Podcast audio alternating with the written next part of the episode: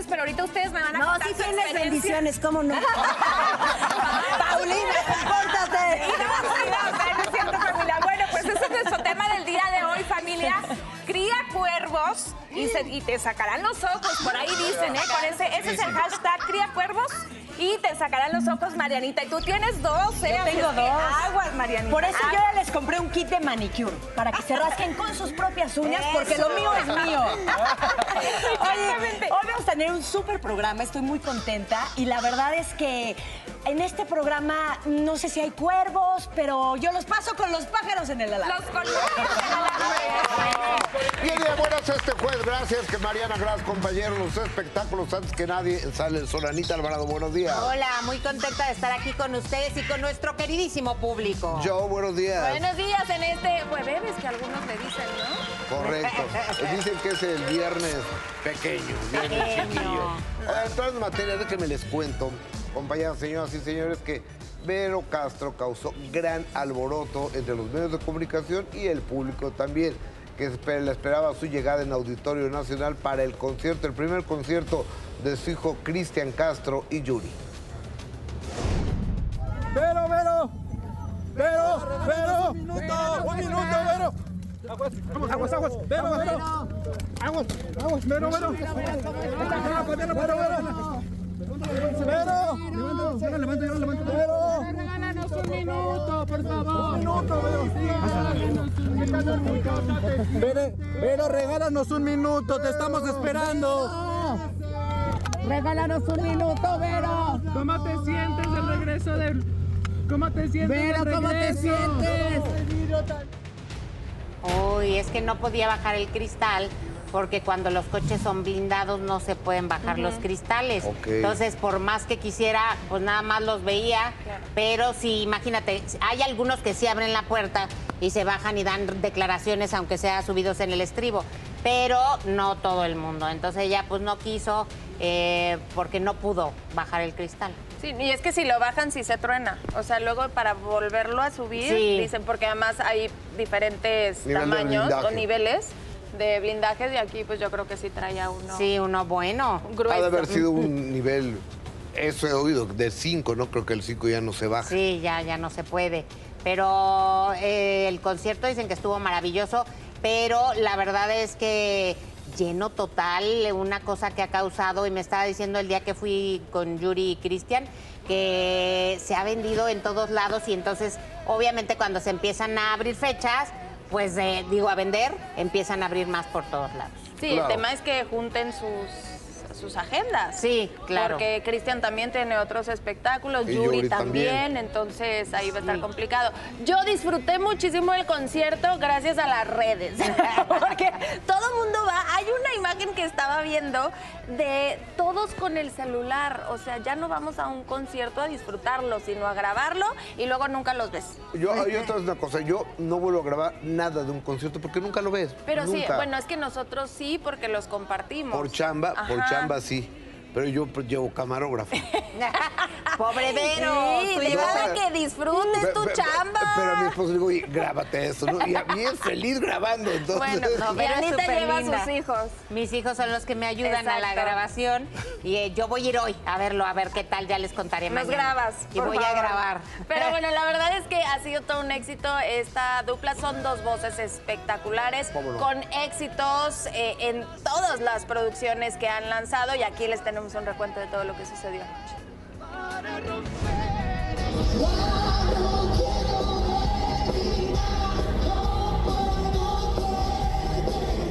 El tan esperado show de Yuri y Cristian Castro fue todo un éxito en su primera presentación en el Auditorio Nacional.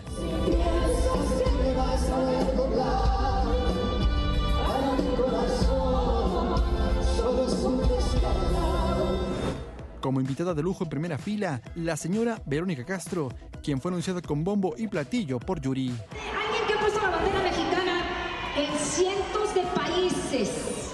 Nos enamoró hace décadas y hoy sigue brillando. Con solo decir su nombre. Señoras y señores, la señora Verónica Castro.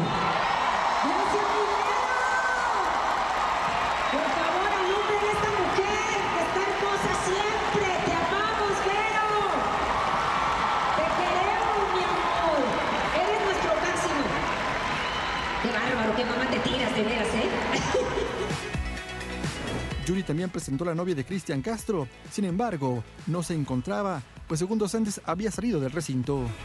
¿Por qué? ¿Se fue al baño? Vamos a presentar a, las, a las Sí, amigas. sí. Pero a su regreso, Mariela, la novia de Cristian, levantó a la señora Verónica Castro para cantar juntas el tema Esperanzas.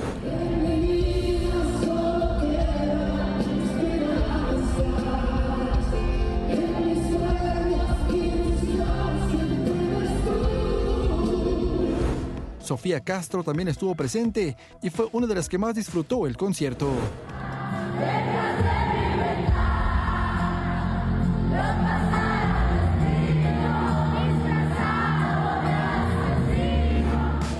No podía faltar el homenaje al príncipe de la canción con La nave del olvido y El triste.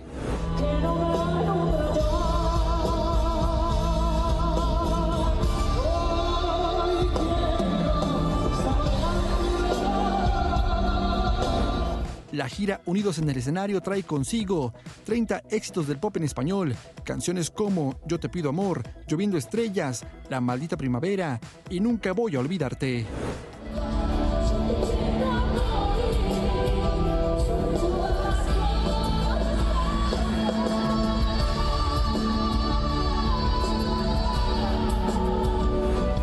Verónica Castro abandonó el auditorio minutos antes de finalizar el show, junto a la periodista Patti Chapoy y Cristian Castro pasada la medianoche, junto a su novia. Todos los días sale el sol. Frayo Machuca. Es que son dos voces.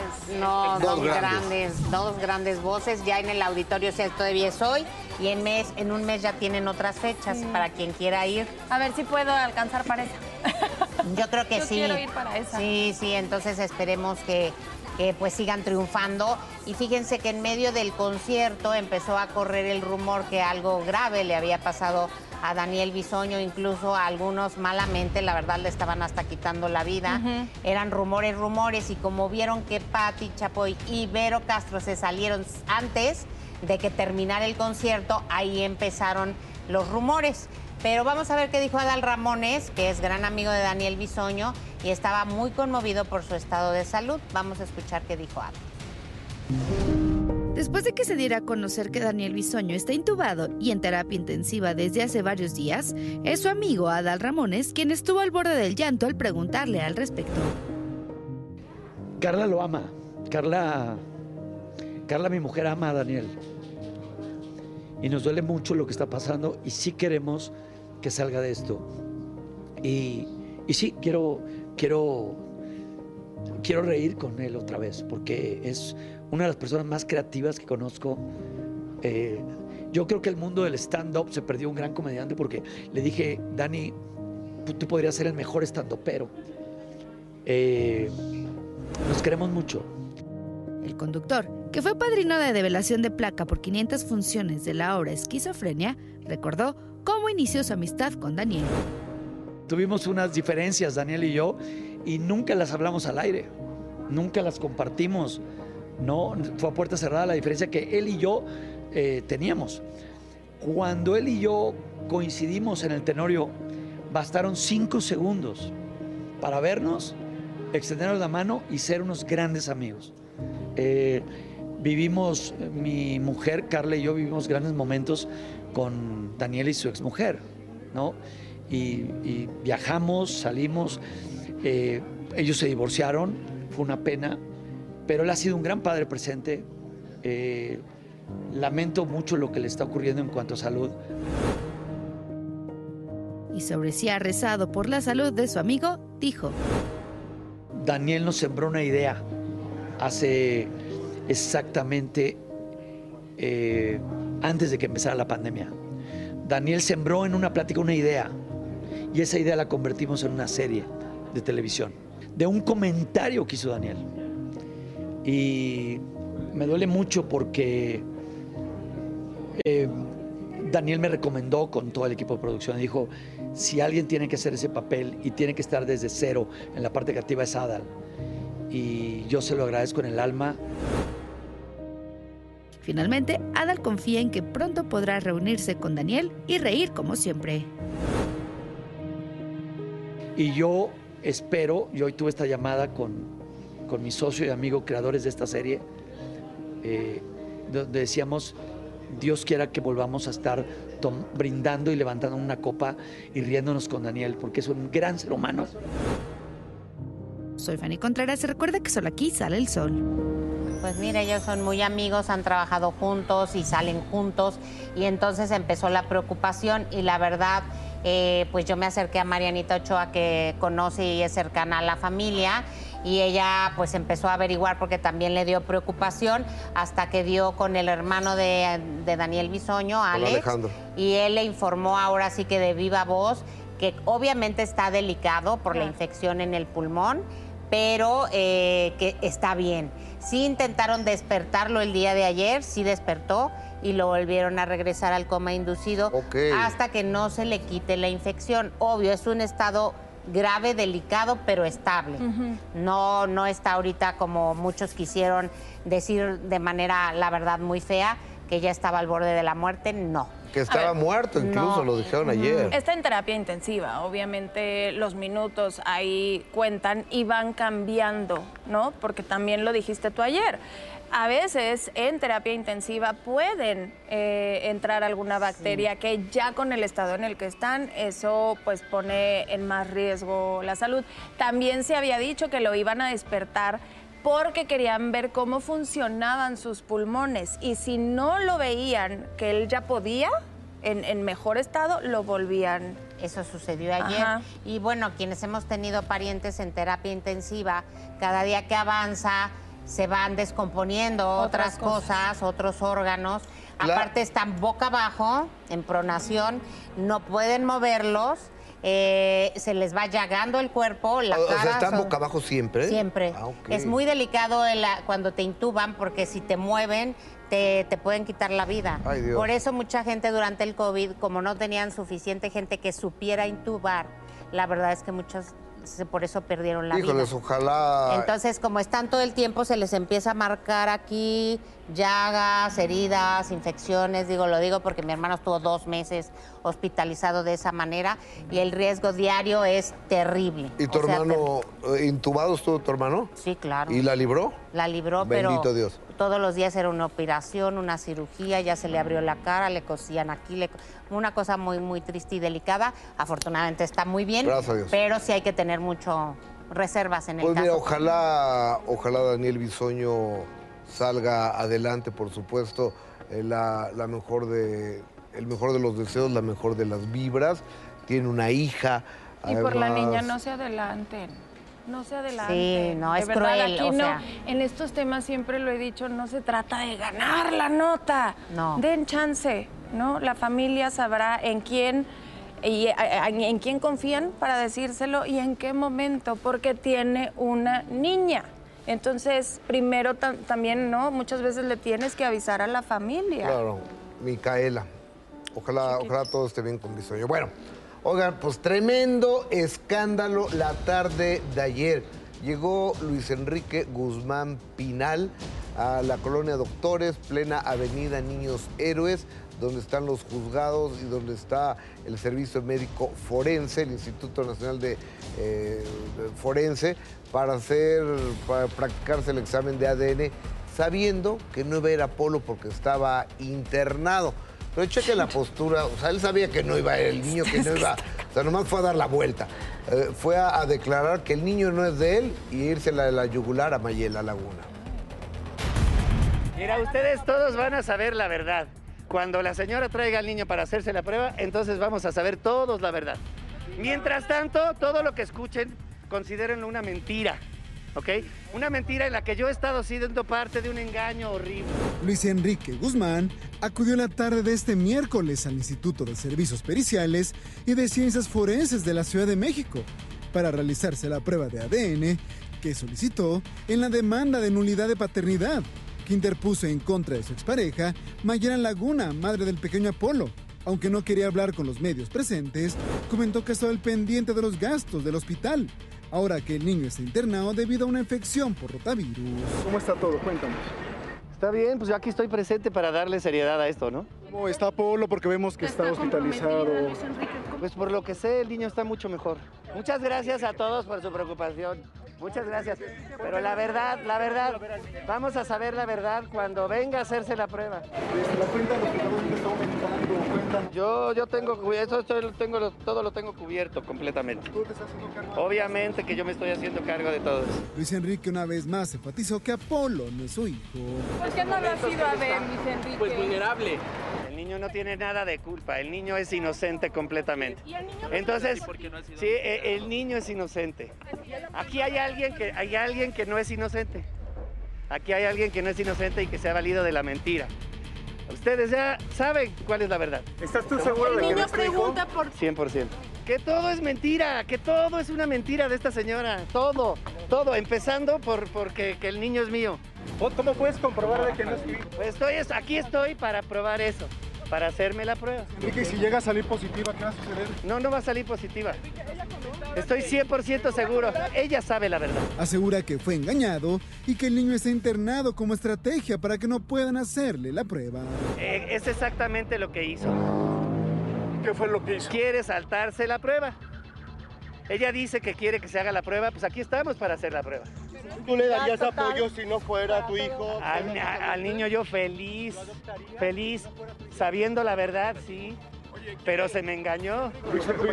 Y lo amo, pero no es mi hijo. Ustedes todos van a saber la verdad. Cuando la señora traiga al niño para hacerse la prueba, entonces vamos a saber todos la verdad. Mientras tanto, todo lo que escuchen, considérenlo una mentira, ¿ok? Una mentira en la que yo he estado siendo parte de un engaño horrible.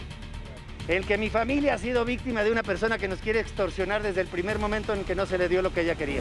Después de estar cerca de 30 minutos en el lugar, Luis Enrique salió y declaró que no pudo llevarse a cabo dicha prueba. No se hace la ¿Pero prueba. la prueba? Tiene que estar aquí el niño para hacerse la prueba. No hubo nada, Te- si no está aquí el niño no se puede hacer la prueba. Es su abogado Javier Piz quien comentó por qué no se llevó a cabo la toma de muestra. Evidentemente, si no hay una de las partes para hacer la prueba, no se puede realizar. Soy Omar Argueta, sigue en Sale el Sol. O sea, fue a hacer un show porque él sabía Claro. que el niño estaba internado, que no podía ir. Le tengo una noticia.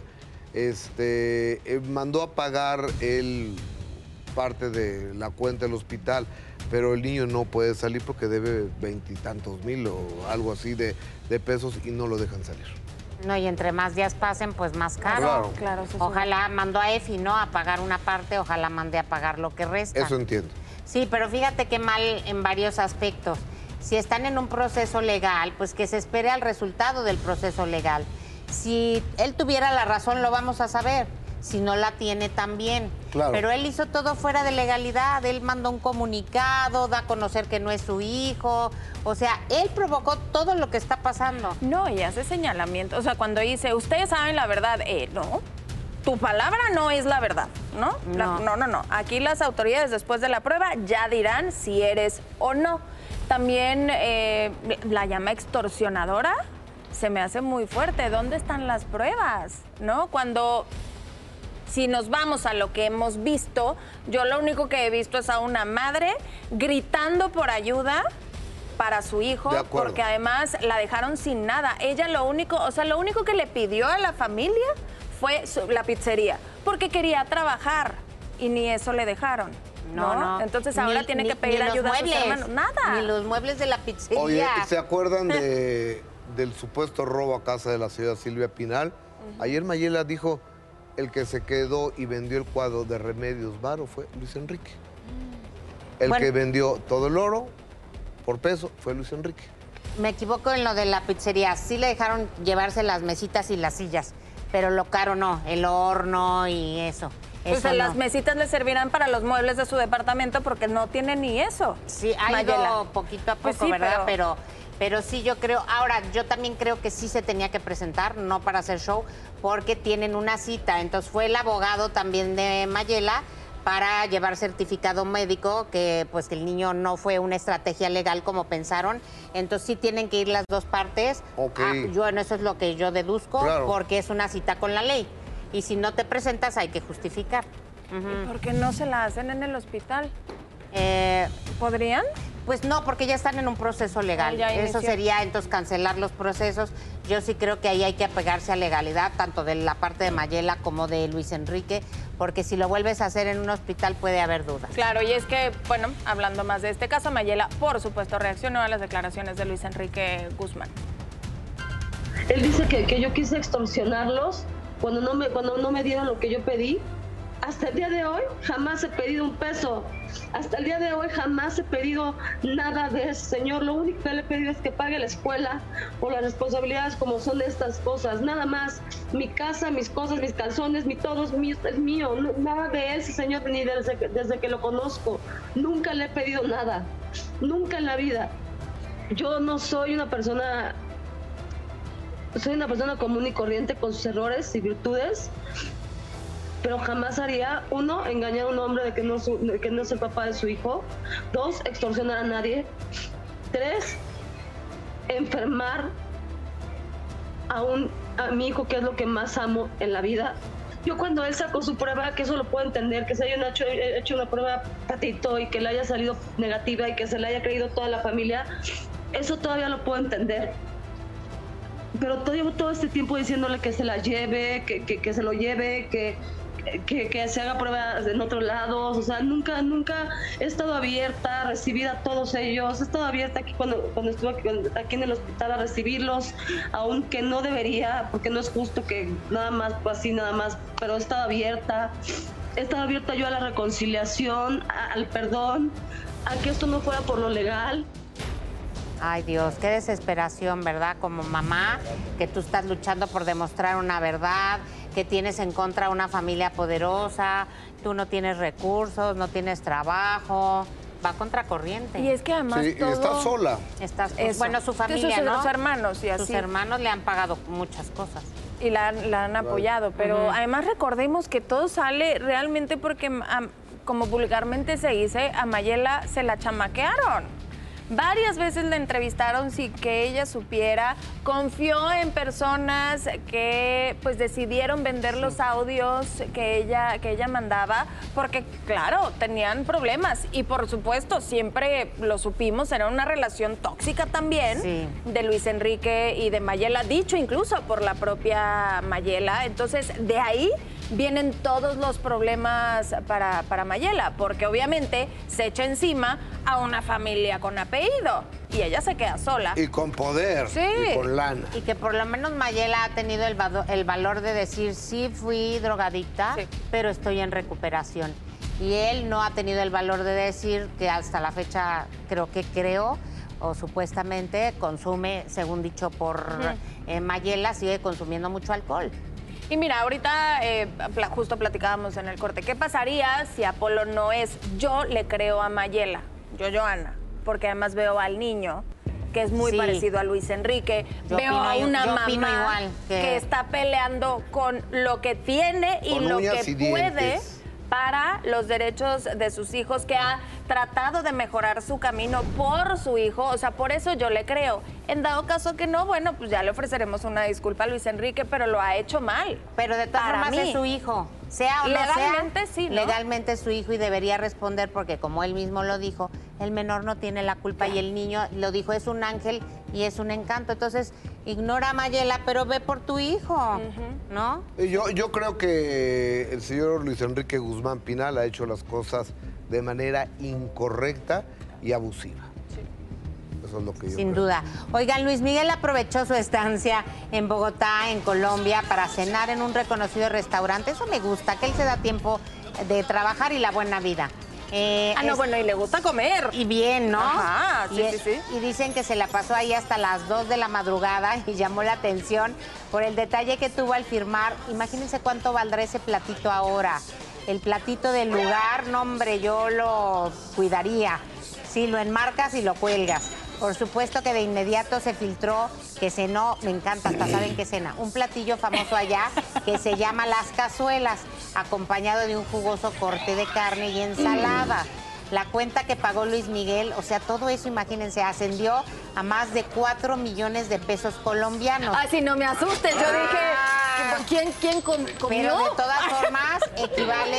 ¿Quién comió con ¿Quién otra comió? letra? Exacto. 17 mil pesos mexicanos también es una fortuna. Ah, no, sí, pero, es, pero por un- hay, un- hay vinos que te salen en cuatro, con dos botellas de vino ya, pero cuatro millones es una casa.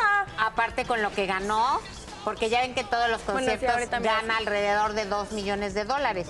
En el de Venezuela ganó más de 6 millones de Sí, fue dólares. una locura lo que Una ganó. locura. Oye, me estaban contando que, eh, bueno, ah, no, me estaban contando. Dieron a conocer que eh, él firma este plato porque de repente se para y ve que había otros platos firmados. gente Sí, importante. Carlos Vives, Fito Páez, o sea, y entonces dijo, ah, ¿por qué el mío no está aquí? Y entonces, ay, señor, porque no pensábamos que nos iba a firmar. Ah, cómo no, tráiganme el plato y ya lo firmó y que cenó con su equipo de seguridad.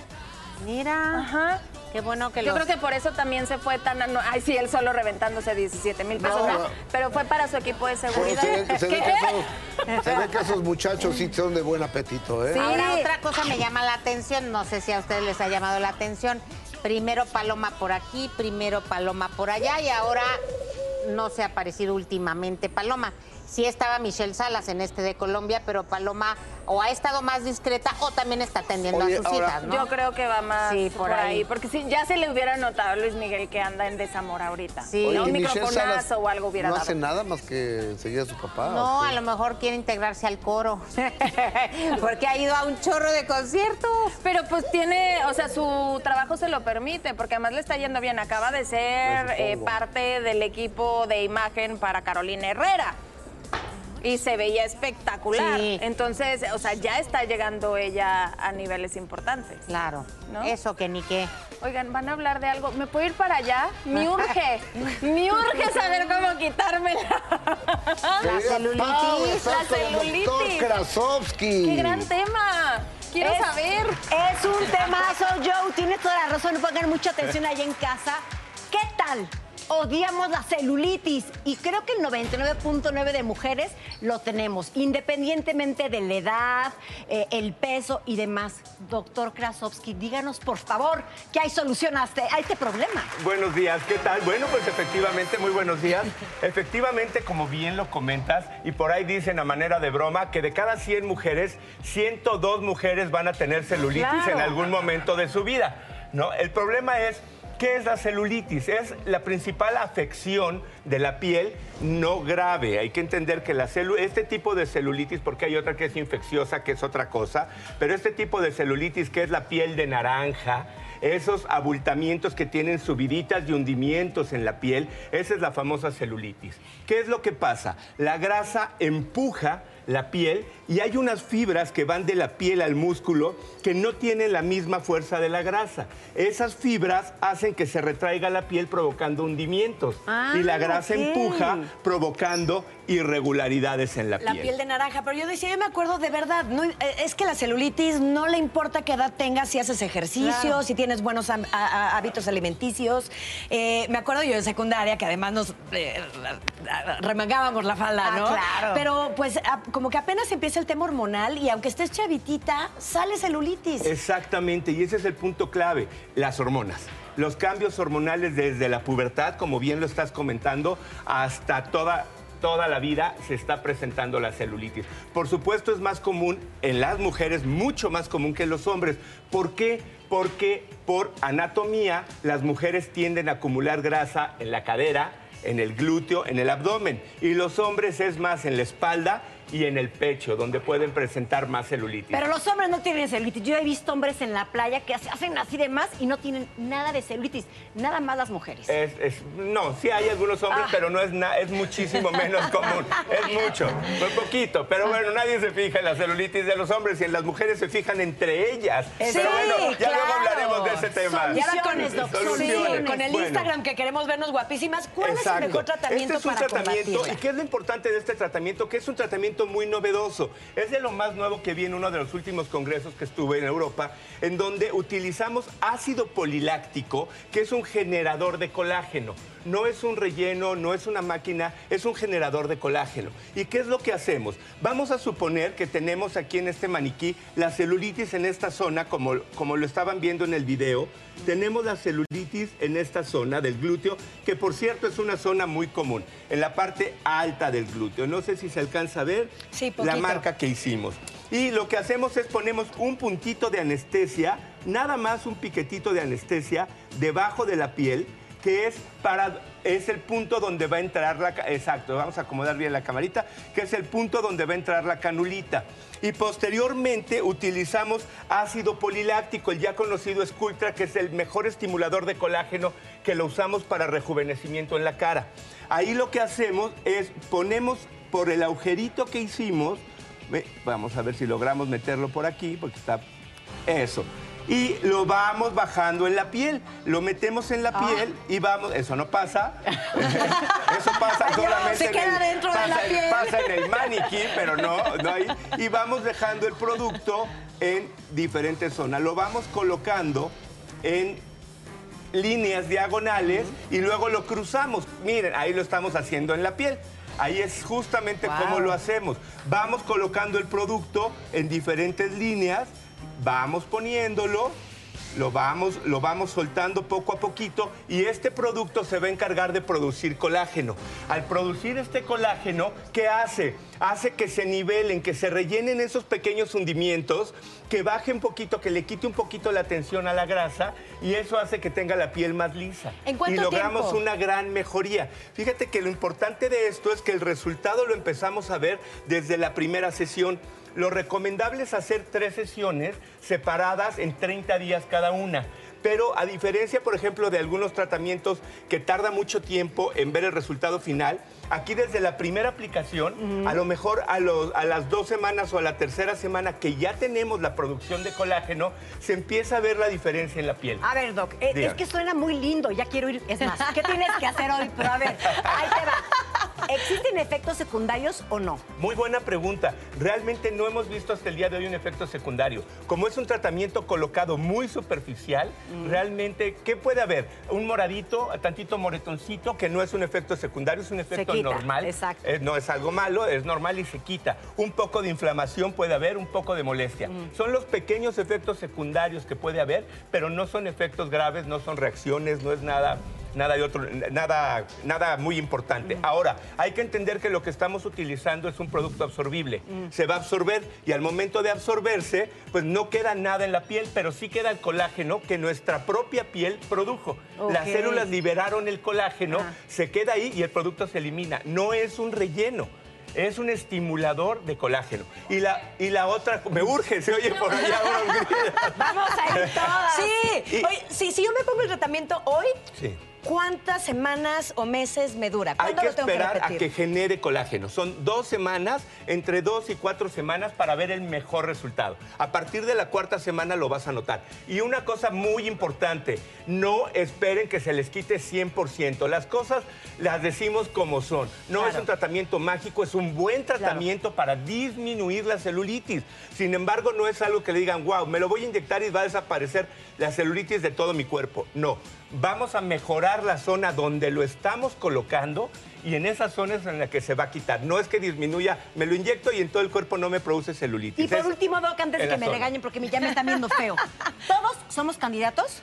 Todos pueden ser, todas las personas que tienen, eh, que tienen celulitis y son pacientes o, paci- o personas o pacientes sanas, pueden ser candidatas a utilizar este tratamiento. Es un gran tratamiento, es muy sencillo, entran y salen, eh, entran al consultorio, salen de inmediato y el resultado lo empiezan a notar. Realmente es un buen tratamiento. Si lo podemos combinar después con otros tratamientos como algún, algo de radiofrecuencia o algo así, sí, pero tenemos que darles bien las indicaciones de en cuánto tiempo se puede hacer. Por eso, únicamente vayan donde haya un médico certificado que esté al pendiente de sus tratamientos. Muy importante. Muy importante. Muy Demasiada importante. información ahorita, mucha, muy engañosa. Entonces, mientras más enterados estén, pero sobre todo que tengan la, la certeza de que están valorados por un médico certificado, creo que va a hacer mucha diferencia en su Y ya resultado. luego nos pones estas pompas, ¿no? También, por favor. gracias, vamos No, a ir. gracias. Continuamos, yo. Que tengan excelente día. Todos de regreso a los espectáculos. Antes que nadie, mejor que cualquiera, en tu matutino sale el sol. Parece que se tomó muy a pecho Belinda esto de los corridos tumbados porque ya está preparando un tema, pero ahora a dueto, ni más ni menos que con Natanael Cano. Vean esto.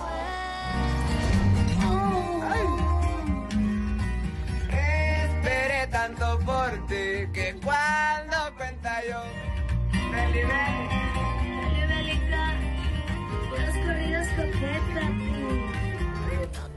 Pues dijo, yo no me quedo atrás, ¿no? Se oyó poquito, pero muy feo. Sí. No, es que solo cantó él, ella cantó ya muy poquito al final, ¿no?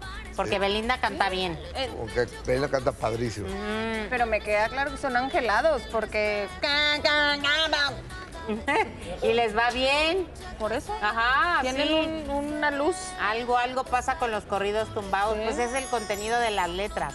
Al final es lo que conecta con la sociedad, que son de las cosas que vivimos actualmente. Pero son rudas. Y son muy rudas. Y supes que son las noticias de todos los días. Hoy estaba viendo SEA en la mañana aquí atrás de Imagen Televisión. Haz de cuenta, un corrido tumbado. Sí, exactamente, lamentablemente. Pero bueno, vámonos a algo bonito, señoras. Por supuesto lo tenía que dar. Yo, Ana Silencio, no puedes hablar tú de mi marido, Chayanne. Porque estará presente en la entrega de premios Lo Nuestro y no es por nada, pero se- es que ca- conforme pasa, él sí como los vinos, hasta me nerviosa me pongo a hablar del señor. Vamos a ver.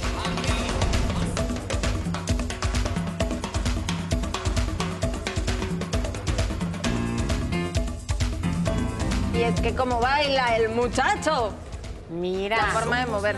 Pues ya todo listo, ¿no? Para Ya. en la noche los premios Lo Nuestro.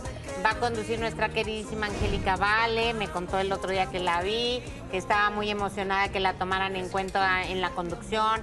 Galilea Montijo, en fin, va a haber mucha música, ¿no? Y todo O- listo. oye, Y todo listo. Y fíjate que esto, estos boricuas, como el señor Chayanne, el señor Ricky Martin, qué bien conservados están, ¿eh? Ya sé, te digo que Chayanne. O sea, si tú ves el video, que a mí me encanta ese video de Chayanne es mi nombre, que le hacía ea, eh, ea. es una belleza. Si ven a ese Chayanne con el de ahora, mil por ciento el de ahora. Claro. O sea, le entró la madurez y todo muy bien. Sí, cómo no. Buenos días.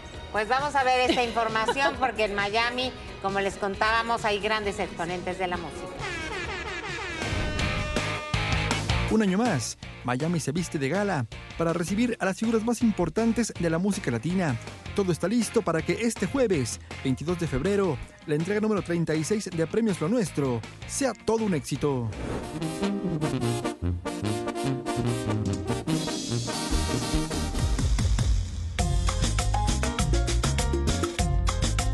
En la ceremonia de este año será una distinción especial por la trayectoria de Ana Bárbara, Don Omar y Olga Tañón. Para esta edición, la lista incluyó a 180 artistas y 38 categorías, donde Maluma se consagró como el gran favorito en la previa al estar nominado en 14 de ellas.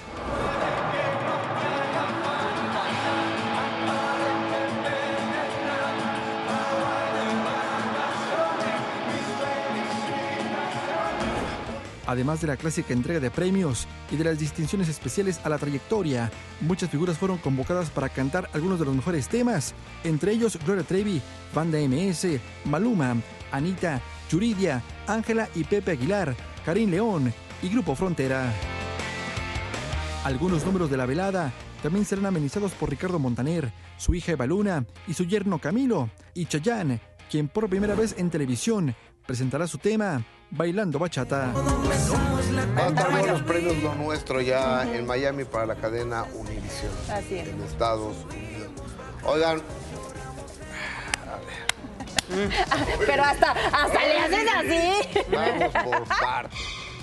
Fíjate que la señora Sandra Montoya continúa en medio de la polémica porque acusó a un dentista que la agredió. Entonces, mi compañera Adis Tuñón fue y, y- Sandra pidió que se pasara el video completo. Adis lo pidió el video completo y no se ve que la agrede en ningún momento. Esa es la realidad. Entonces, se hizo una conferencia de prensa del dentista y entró en Niurka. Yo no sé tenía que hacer Niurka ahí, pero esto es lo que pasó. Luego de que hace unos días Sandra Montoya acusara de supuestas agresiones y mala praxis a quien fuera su dentista, José Ayala, y este a su vez demandara a la vedette por robarse un expediente clínico, Niurka, paciente del mismo doctor, salió en defensa del especialista en salud bucal. Tú sabes, en este caso yo creo que eh, Sandra necesita figurar y se agarró de esto, de toda esta historia, para hablar eh, todo lo que ha hablado. que además tristemente todo lo que ha hablado es sin pruebas, tú sabes. Porque ¿qué es lo que me da la credibilidad a mí de las cosas cuando las digo?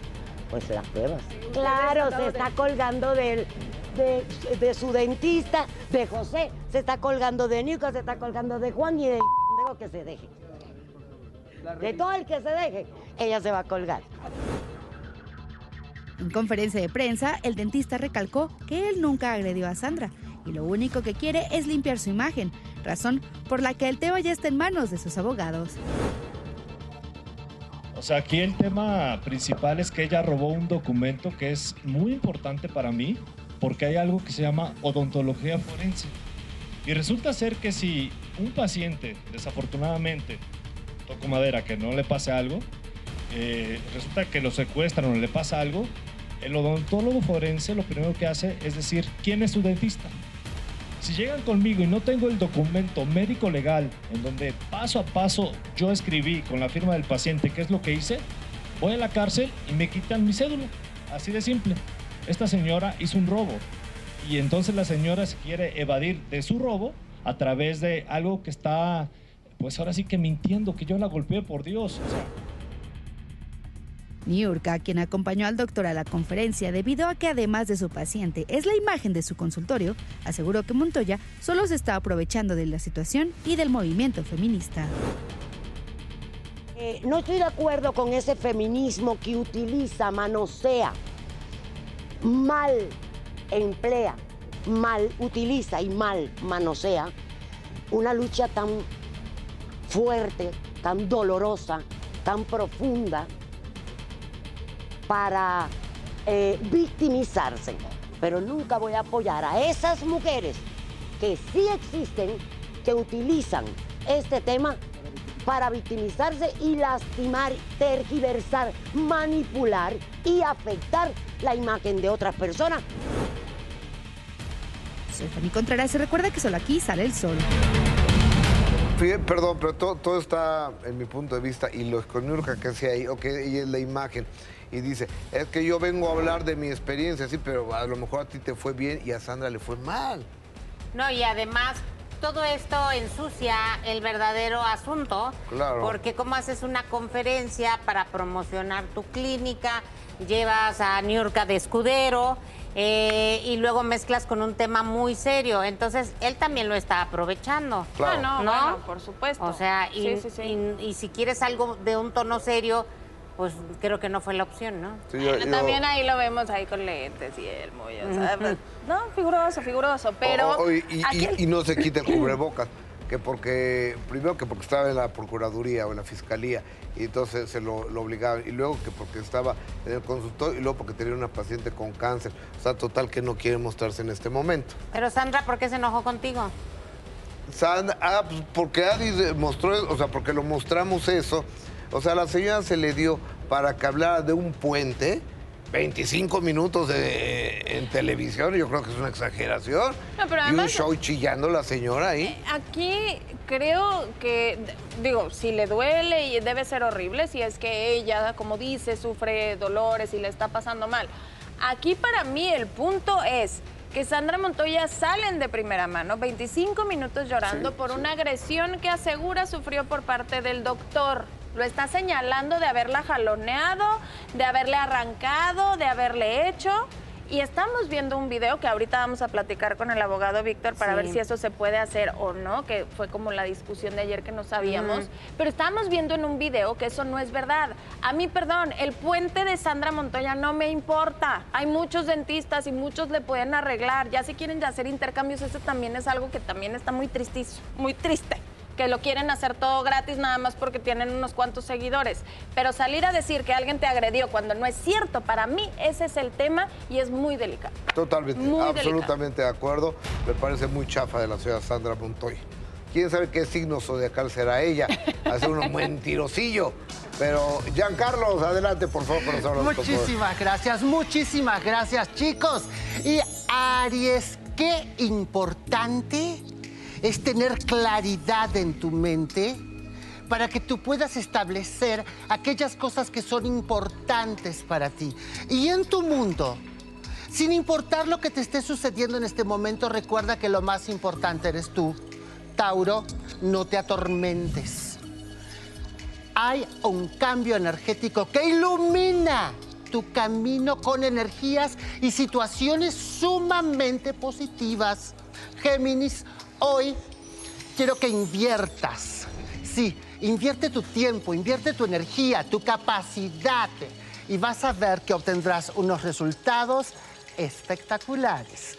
Cáncer, es vital seguir frecuentando a las personas que te traen felicidad, a tus amigos. Piensa en ellos. Los amigos son como un remanso de paz y siempre te recuerda la felicidad verdadera. Leo, mucha atención eh, a todo lo que son decisiones laborales. Descansa, descansa el cuerpo, descansa la mente y recuerda que tú nunca estarás solo o sola. Virgo, hay atracción física con una persona que acabas de conocer. ¡Ay, Dios! Me encanta que te enamores, porque la vida tiene para ti lo que te corresponde por derecho divino. Voy a regresar con la segunda parte del horóscopo, pero por ahora nos vamos con enriqueciendo la noticia.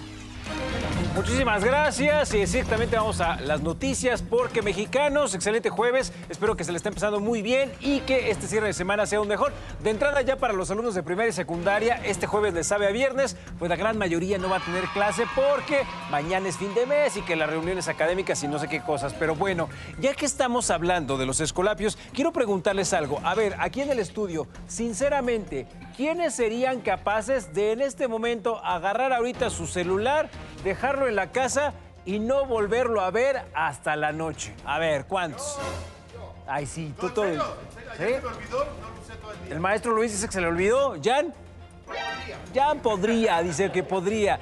Y a ver, no se vale que pongan de pretexto que si la seguridad, que no lo dejo que porque es una herramienta de trabajo. Y es que aquí el punto es cuántos de nosotros incluso ya hasta nos sentimos como vacíos, ¿no? Es más, se me olvidan los hijos en la escuela, no hay problema, pues mañana voy por ellos, pero se me olvidan los- el celular en la casa, me tengo que regresar para ir por el celular. Y miren, todo esto se los digo porque resulta que en Reino Unido han prohibido el uso de celulares en las aulas de clase. Y es que un tercio de los alumnos de este país se queja de que los celulares interrumpen las aulas. Allá el 97% de los niños menores de 12 años ya traen el celular. Esto obviamente ha aumentado mucho el acoso escolar. Es más, hay alumnos que están pidiendo ya ayuda para quitarles esta adicción al teléfono. Aquí en México, ¿qué creen? ¿Se podría aplicar algo así?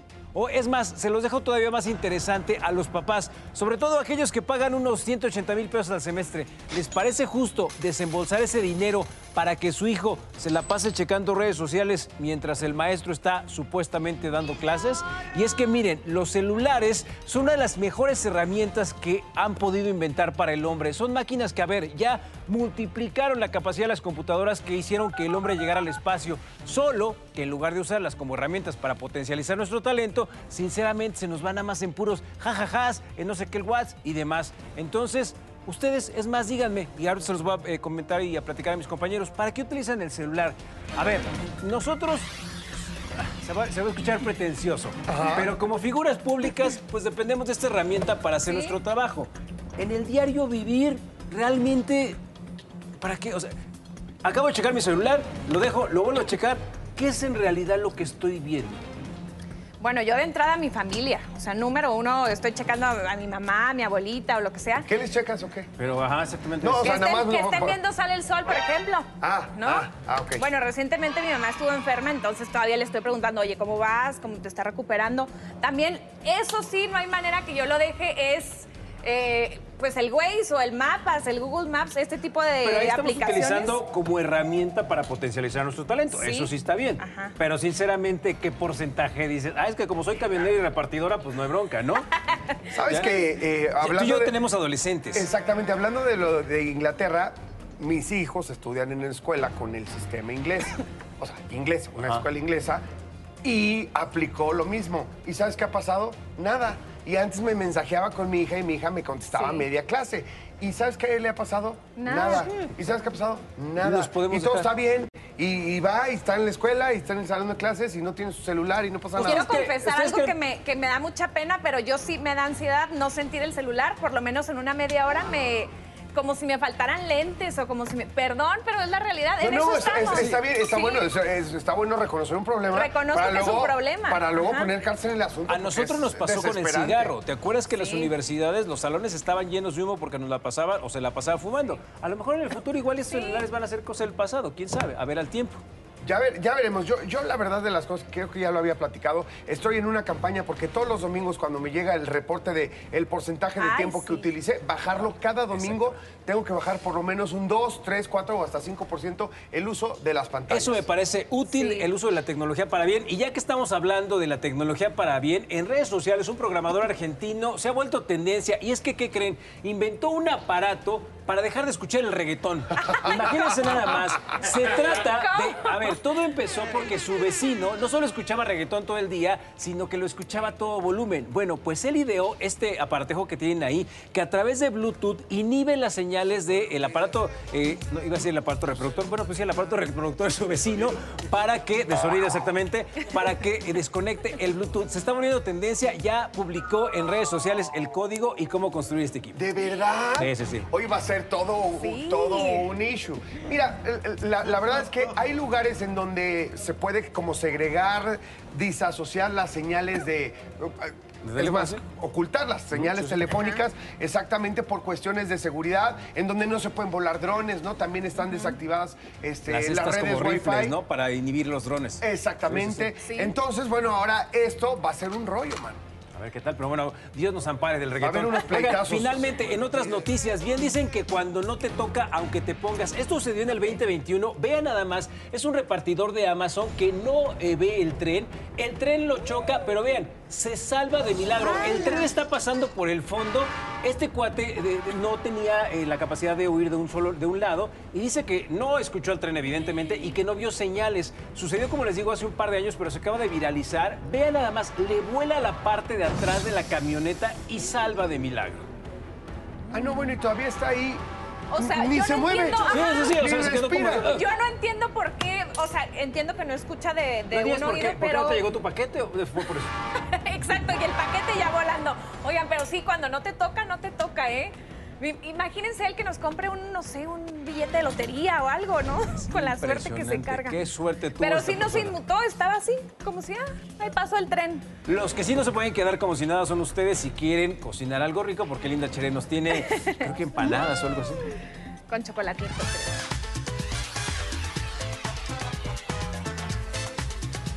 Seguimos en la cocina de Sol preparando empanadas de dulce de leche con nuestra querida chef. ¿Con qué continuamos, chef? Me encanta estar aquí en este jueves culposo. Y fíjense, estoy empezando a picar mi platanito. Ya adelanté la nuez hace rato. Por aquí voy a subir un poquito la temperatura de mi aceite. Es importante que esté bien caliente para que las empanadas se frían parejitas y no absorban demasiada grasa. Me gusta eso de jueves culposo. ¿Verdad? El mejor día de la semana. encanta A mí también. Oye, Rafa, ayúdame por favor con la masa. Yo tengo aquí adelantados ya unos disquitos de masa para empanadas, pero tú me vas a ayudar a hacerlas. Perfecto. ¿Qué necesitamos? Harina, una pizca de sal. Le hice un- una tercera parte de la receta, entonces vamos a poner solo un huevito.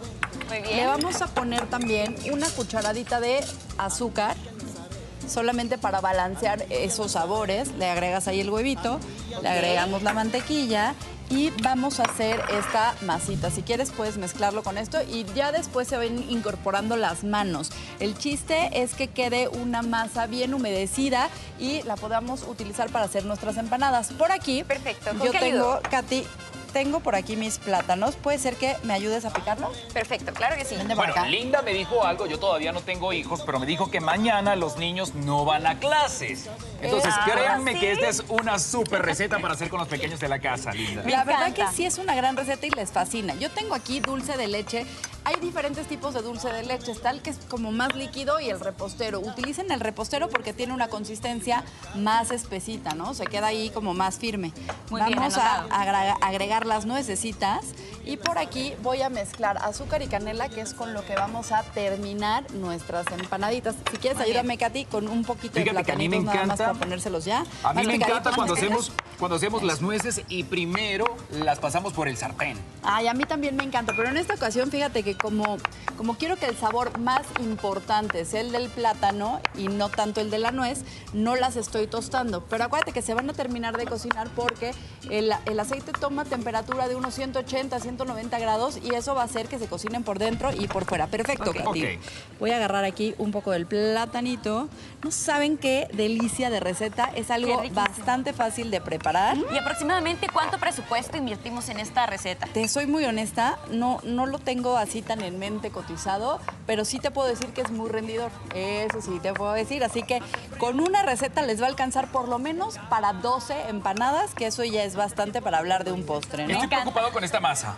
Eh, ahí va, Esto la está bien. muy firme, le agregas un poquito de agua. Acuérdense que las masas y las harinas, dependiendo del tiempo en el que la tuvimos en, eh, en- en el almacén, las harinas se pueden llegar a ser un poco más secas. Entonces, por eso es que de pronto tienes que agregarle un poquito más de agua. Yo estoy aquí pintando mi disquito con un poco de agua. Voy a agregar mi relleno de dulce de leche, plátano y nuez. Ahí- Ahí nomás. Bien rellenito, pero no abusen porque luego se, se sale del, de la empanada. Entonces, Ok, del disquito. Fíjense, hay dos formas. Lo pueden cerrar así y lo marcan con un tenedor para cerrarlo o simplemente con la ayuda de los deditos lo vamos a cerrar de esta forma, trenzando, Trenzando.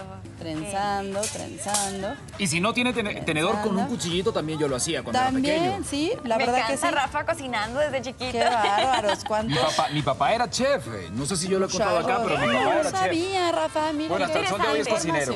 Oye, aquí ya tenemos nuestro aceite que se ve que está bien caliente y voy a utilizar esta arañita espumadera para que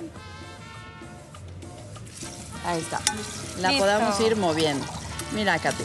Perfecto. Chef, aprovechando que justamente ahorita pusiste la empanadita, Ajá. familia, yo les quiero dar un tip. Si ustedes, como yo, les da un poquito de miedo que les salpique aceite, lo que pueden hacer es utilizar aceite en aerosol para meterlo en el horno convencional o en el air fryer o freidor de aire, como le digan. Exacto. Ay, qué buen Entonces tip. es otro- otra forma más práctica. La verdad que sí. Oh, la- ese es un gran tip y la masa está muy bien hecha. Lo logré. Lo que yo quisiera es que se te quite el miedo, mi Katy.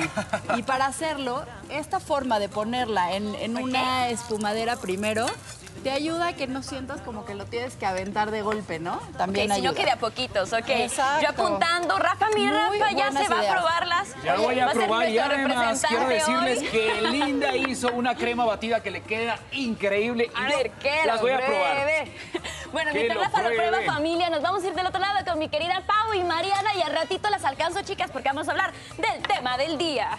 Qué buena receta, ¿eh?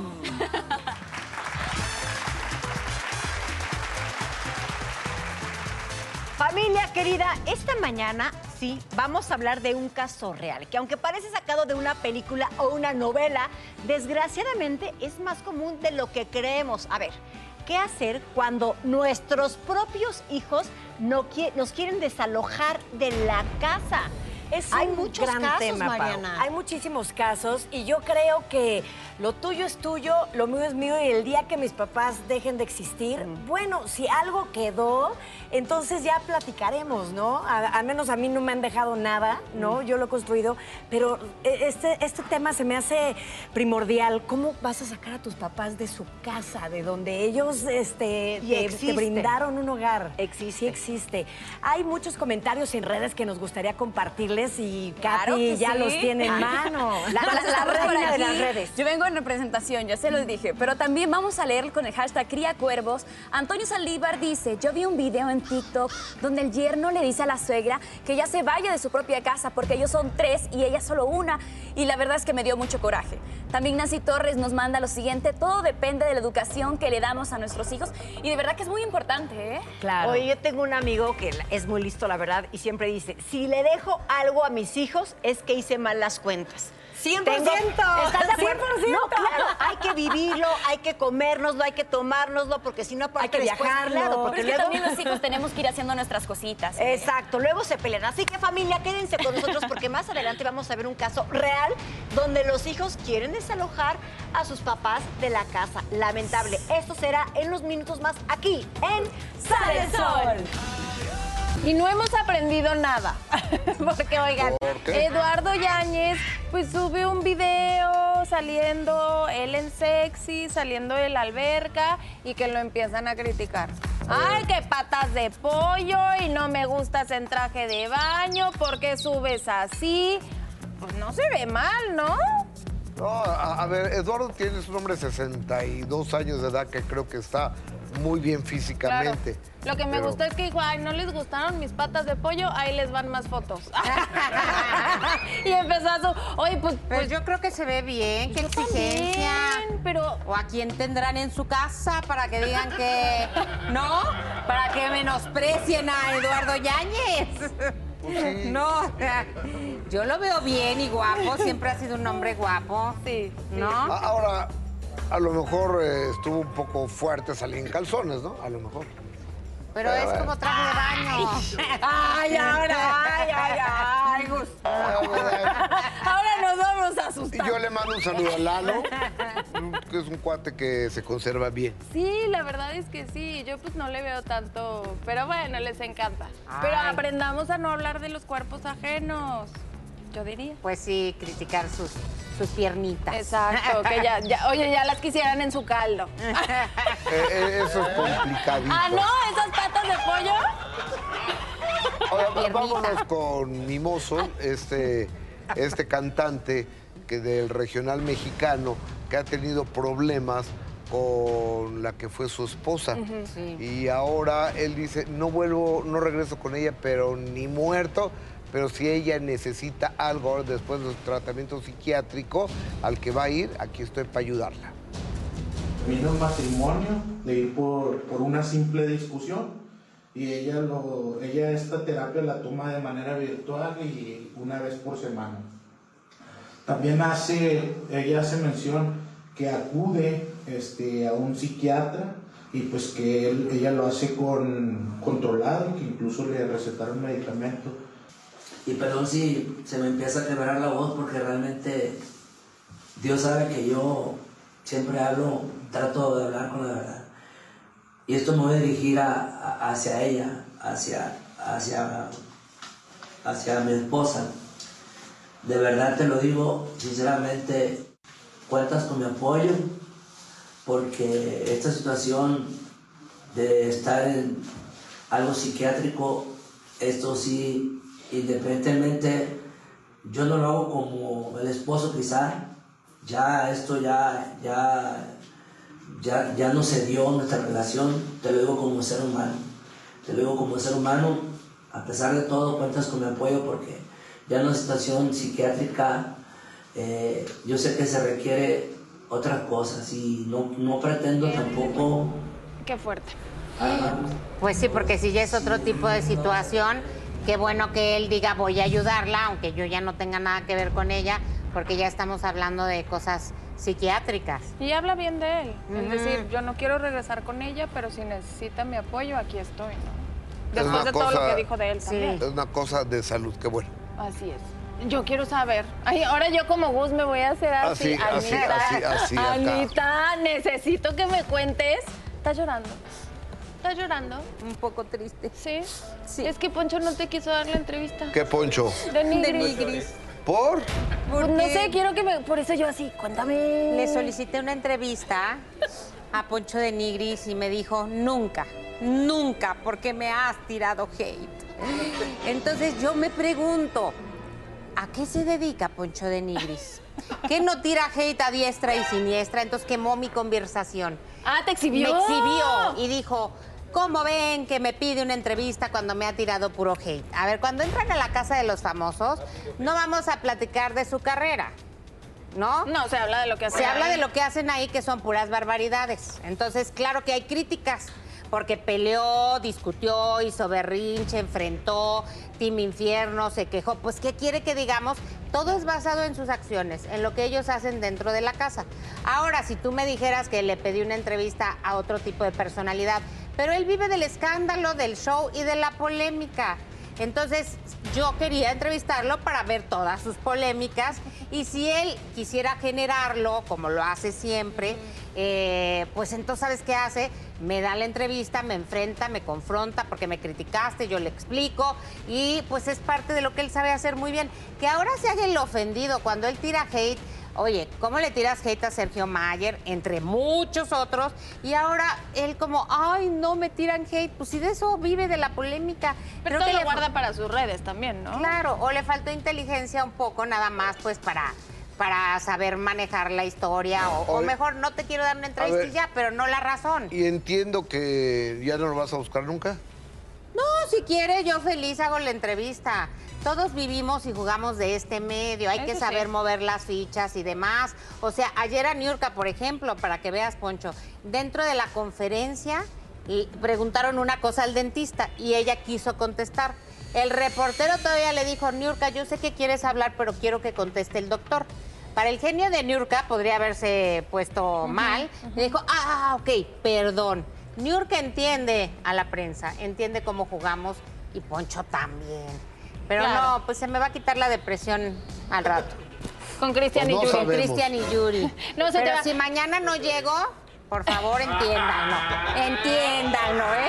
Ay, no, pretextos tampoco, Ana María. Pero si yo le hablo a Adrián y Oye, le digo, Anita. estoy deprimida, espero me comprenda el Ah. productor. Pero espero no llegues a, a cosas más fuertes como Sí. pensar en no, no. No, no, no, no. Con no. eso de que ya en el auditorio dejan tomar, igual Anita decide Ay. empezar una carrera en el Ay, alcohol.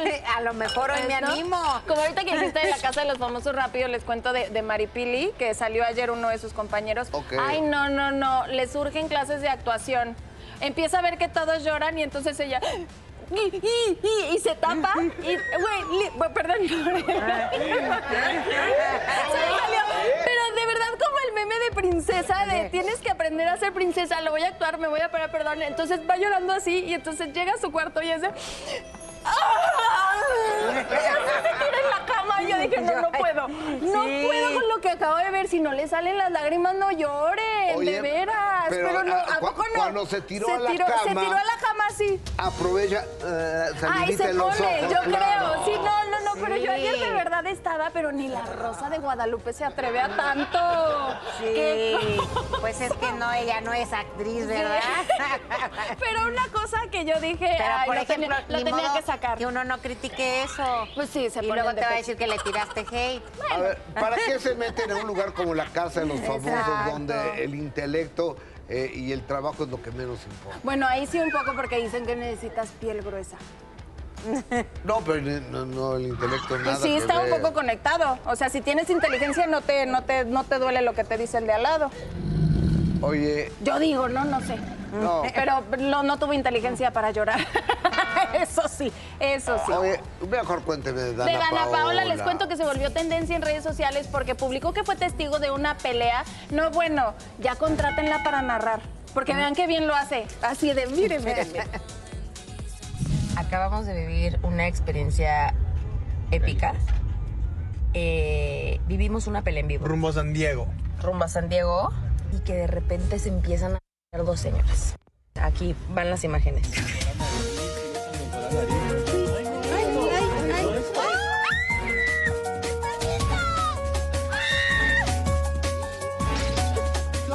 No, el perrito, el perrito.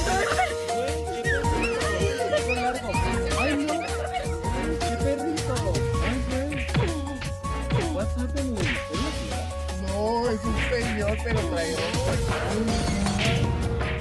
Ay, o sea, se trataba de dos vendedores. Ella estaba justamente por cruzar a Estados Unidos y vio esta situación. Ay, qué fuerte.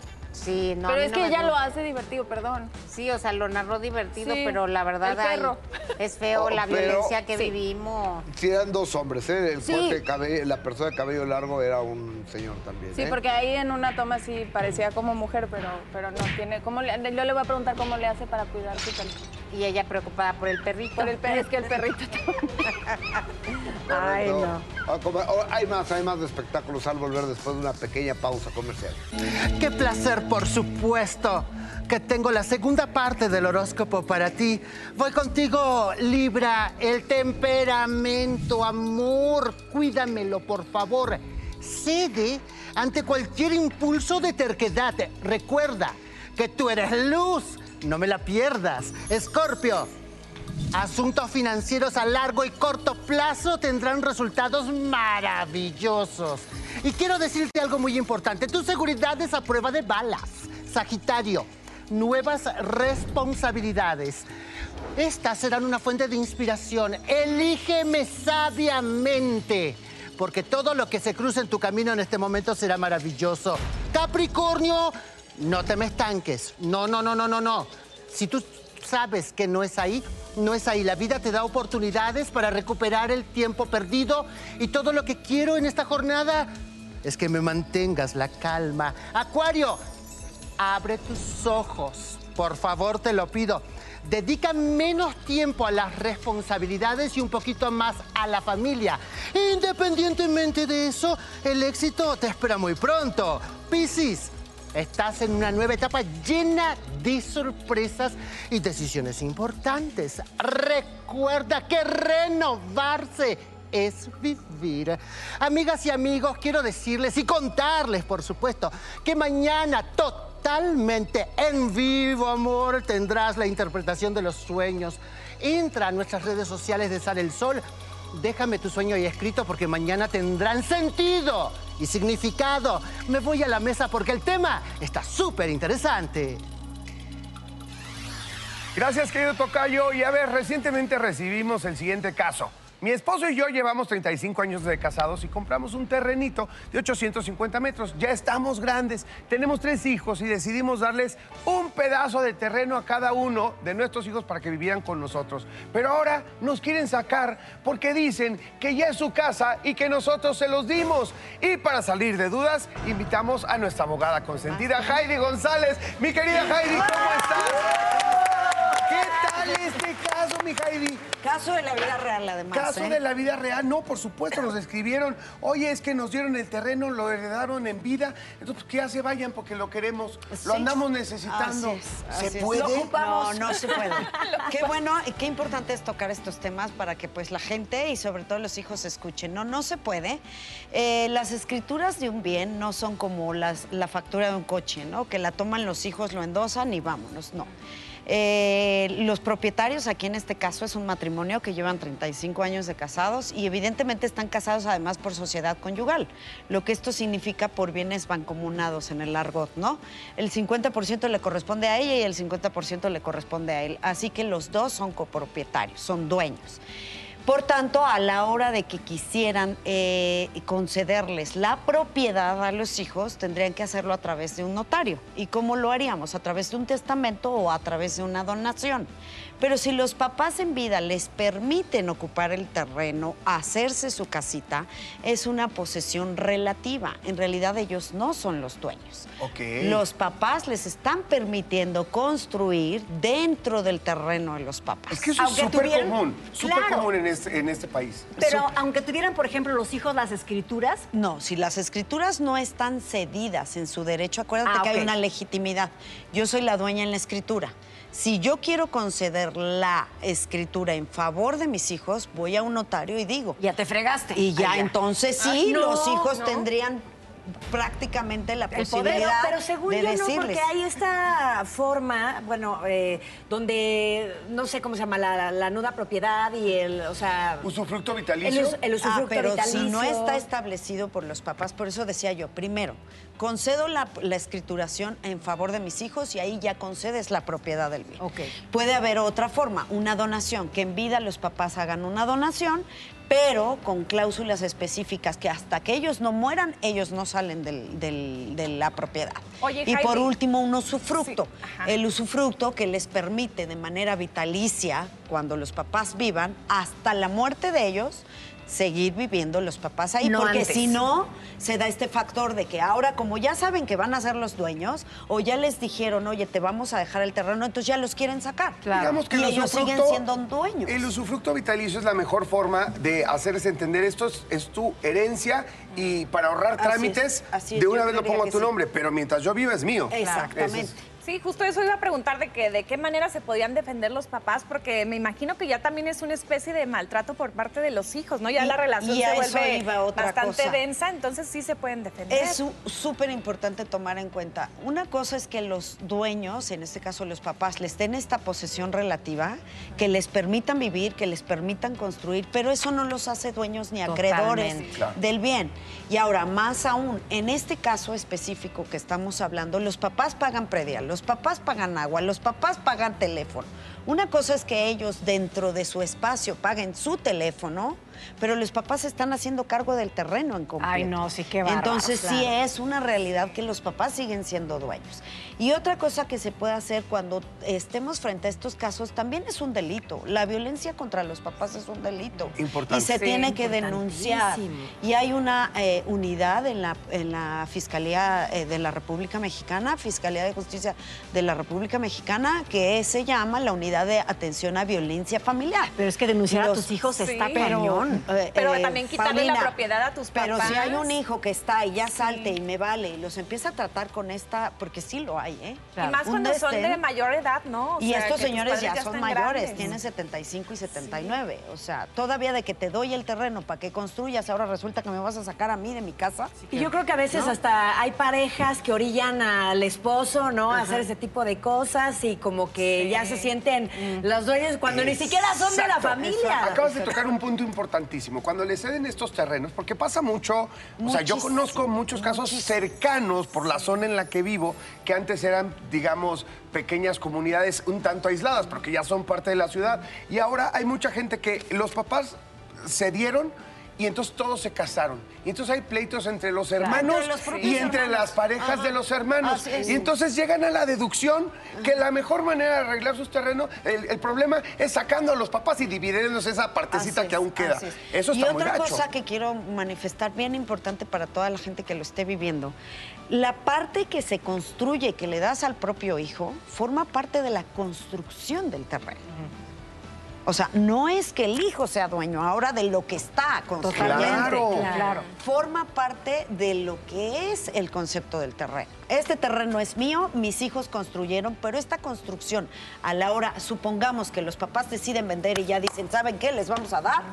Parte del avalúo va a estar cons- eh, consistente en lo que los propios hijos construyeron.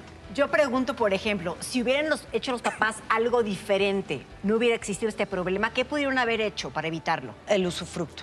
Eh, Definitivamente, o la ya- donación.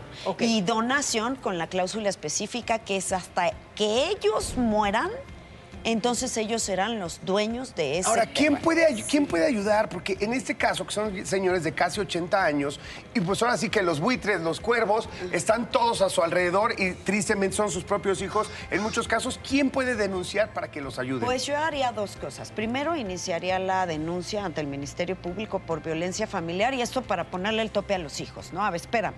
Una cosa es que yo sea tu papá y otra cosa es que ya te hayas elevado de todo. Sí, a ver, bájale ¿no? tres rayitas. y la Claro, segunda, en el Tribunal Superior de Justicia contamos con el Centro de Mediación. Podríamos a ellos, a través de un abogado, conciliar y llamarlos a los hijos y hacer un convenio en el donde planteemos esta situación. Perfecto, no te voy a sacar, te tienes la posesión relativa, pero ojo, tú a mí no me vas a sacar de aquí ni tú me vas a amenazar. Oye, ¿no? ¿Crees que tenemos como sociedad esta cultura de hablar con los hijos de qué va a pasar cuando los padres ya no estén? No, lamentablemente Porque, no. sé, no sé si ustedes lo han platicado con sus papás Yo o yo trato de hablarlo con mi mamá y dice, no, no, no, hay que hablarlo, todavía falta mucho tiempo. Y digo, no, es que es importante. Dan, Sí. por, hecho, vida. dan, por, hecho. que no les va a pasar nada. Y es tan importante acudir a un notario y establecer todo lo que puede suceder. Todo por escrito. Porque además no hay nada como el papel que te diga, a ver, sí, tú eres el dueño, pero dice hasta la muerte de tus padres. Y en este caso que tienen una sociedad conyugal que los bienes están 50 y 50, o sea, se muere la mamá y el papá sigue vivo. Y lo más Claro, fuerte- y sigue viviendo en esa casa. Y sigue viviendo, y no lo puedes sacar. Claro, y lo más fuerte es que cuando no dejas las cosas claras, luego los hermanos se agarran a golpes por la lámpara de la abuela, Sí, por claro. cualquier Y tontería. importantísimo que ya los cónyuges, o sea, hay gente que no es de la familia que influye Claro. además altamente en las emociones de algunos de los hermanos. No, y resulta que los papás resultamos ser ahora los, pa- los, los patos le tiran a las escopetas. O sea, te estoy dejando vivir y ahora resulta que yo soy la que me tengo Pero que pasa, salir, sí, ¿no? lamentablemente. Exactamente, O sea, pues eh, sería muy bueno y muy prudente que te busquen cuando Exacto. tengan un caso así, mi Síganme en mis redes sociales. Claro que sí. González. Jaime González, muy bien, Jaime. Gracias. Chicos, gracias, familia. Nos vamos. Hasta mañana.